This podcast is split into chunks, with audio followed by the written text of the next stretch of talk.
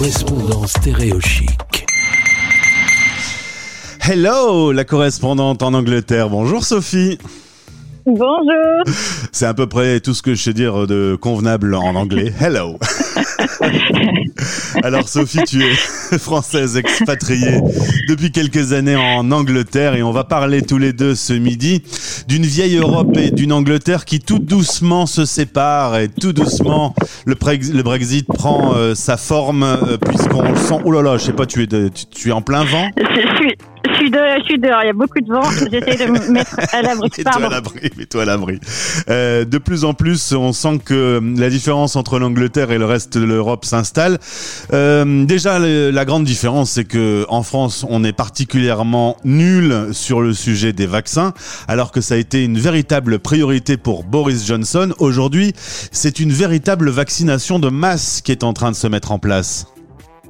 Ah oui, les derniers chiffres de la semaine dernière, on était à plus de 25 millions de vaccinés. Euh, la deuxième injection pour euh, les premiers patients en fait commence la semaine prochaine. Et la grande nouveauté de la semaine, c'est qu'ils ont ouvert une aile du musée d'histoire naturelle, qui est un musée euh, très connu à Londres, pour faire un centre de vaccination. Ouais, et là, tu me disais, c'est, un peu comme quand on faisait ses courses chez Chronodrive au début du premier confinement. Il fallait, pour être sûr d'avoir ses courses, il fallait se lever à 3 heures du mat. Là, c'est pareil, il y a une, il y a une file virtuelle, une queue virtuelle. Il y a une queue virtuelle. Alors ça, c'est un concept en fait, euh, je pense qui est tout nouveau pour tout le monde, enfin qui que ce soit euh, expatrié dans le monde ou français, c'est euh, la queue virtuelle. Donc il y a un gros site d'achat en fait ici qui s'appelle Ocado qui a développé le concept de la queue virtuelle pour pouvoir booker en fait ton créneau de livraison. Et ici en fait pour pouvoir booker ton créneau de vaccination, tu fais la queue virtuelle.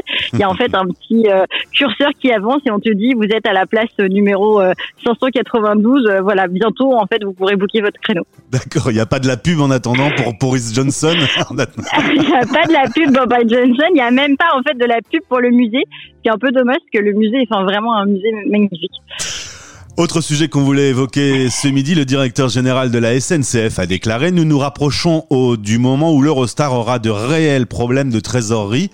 On est en train tout doucement de vivre une guerre politique et financière entre l'Angleterre et la France, et c'est l'Eurostar qui est en plein milieu de ce sujet. L'Eurostar, en fait, symboliquement, c'est le lien entre euh, la France et l'Angleterre. Euh, nous, euh, en tant que londoniens, on appelle Londres le 21e arrondissement de Paris. C'était vraiment, on monte dans le train et on est arrivé. Et là, en fait, c'est vraiment la guerre de à qui va financer en fait cette création franco-britannique. Et en tant que Français, en fait, c'est hyper stressant de se dire qu'il y aura plus d'Eurostar parce que c'est voilà, on n'a pas l'habitude. C'est vrai que moi j'ai connu l'ouverture de l'Eurostar et c'était la fin de euh, l'Angleterre en forme d'île. C'était vraiment rattaché euh, très virtuellement avec euh, ce, ce, train, mais du coup Londres était aux portes de Paris, de Lille, de Bruxelles. S'il y avait plus d'Eurostar demain, il y a quand même une chute de fréquentation en 2020 de 95% des utilisateurs de l'Eurostar. C'est incroyable ça, s'explique euh, techniquement par il y avait plus d'une, je pense, euh, trentaine de trains par jour. À en ce moment en fait, et ce depuis euh, mi-décembre, on est passé à un train pour Paris, un train pour Bruxelles. Hmm. Et en plus, ils sont pas pleins. Ah, ils sont pas pleins parce que distanciation sociale et parce que raison et restriction de motifs intérieurs pour rentrer en France en fait, donc personne ne peut techniquement voyager en fait. Et alors tu me disais que c'est un peu un combat façon Boris Johnson. Euh, il veut pas mettre d'argent il veut pas mettre de l'argent en fait, et euh, c'est un peu comme euh, euh, ce qui se passe à Calais, en fait, ça a été négocié à l'époque avec Margaret Thatcher et, l'Union européenne. De toute personne qui voulait rentrer sur le sol UK, en fait, était gérée par les douanes, en fait, et par le système d'immigration à Calais. Donc là, c'est la, guerre en fait des nerfs entre Boris Johnson et Macron qui dit voilà qui est-ce qui va financer, qui va payer, l'État français ou l'État britannique. Et ça, euh, imaginez un, 21e siècle sans euh, Eurostar, je pense pas qu'on arrivera à ça, mais il y aura un sérieux combat politique euh, pour, pour financer le, trou, le, déficit. Hein. Le déficit. Après, la liaison est là, le, le, tunnel est construit. Donc, qui est-ce qui va reprendre en fait la gestion en fait et l'exploitation du tunnel sous la Manche? C'est ça en fait qui est sous-jacent comme, comme problématique. Et plus que jamais, euh, l'Angleterre et l'Europe euh, ont du mal à s'accorder, alors que nous, le matin, sur nos tartines, on met du Nutella. Tu m'as parlé cette semaine, on a bien rigolé, euh, de Marmite. Est-ce que, s'il te plaît, pour les auditeurs français à travers le monde, tu peux nous dire ce que c'est que cette magnifique pâte à tartiner Marmite?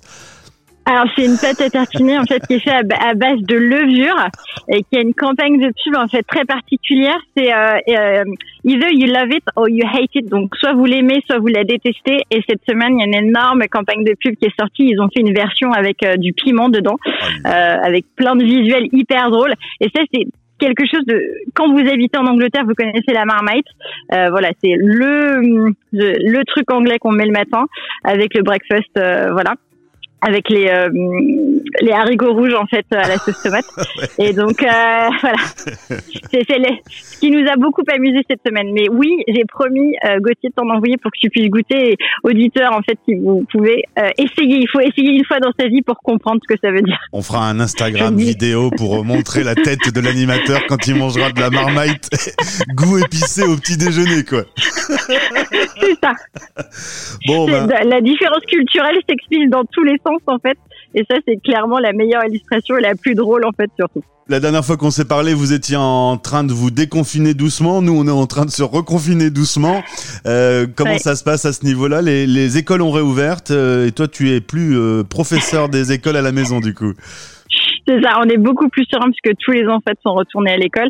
Après, on est toujours en fait en, confinement euh, qui est beaucoup plus euh, léger que vous, mais techniquement, on sort de confinement en fait euh, et on aura le droit de se déplacer hors en fait de son sa zone à partir du 29 mars. Yes. Et les commerces ne réouvrent que le 12 avril, donc ce qui est à peu près dans les mêmes dates que vous finalement en France. On va surveiller ça. Merci Sophie, euh, correspondante euh, stéréochique en Angleterre. Comme d'habitude, tu as été fabuleuse. On va euh, repartir en musique avec un morceau qui avait posé un vrai problème politique entre la France et l'Angleterre. C'était la chanson de Renaud, Miss Maggie. Tu te souviens de cette histoire? Pas vraiment. Ah bah, c'est une chanson que Renaud a écrite sur euh, Margaret Thatcher qui dit qu'en gros, euh, bah, c'est, elle est aussi mauvaise qu'un qu'un homme, puisque le propos de la chanson, c'est dire que les hommes sont plus méchants, plus violents et plus bêtes que les femmes. Et, ça n'avait pas plu du tout, du tout à l'ambassade anglaise en France, qui, qui s'était très fâché. Eh ben, Sophie, je te souhaite un bon week-end. Nous, personnellement, on va pas bouger. Restez bien de chaud et prenez soin de vous, en tout cas. Merci, je t'embrasse. Salut. À bientôt, au revoir. Les Français parlent au français. Sur Stéréo Chic. En direct. En direct.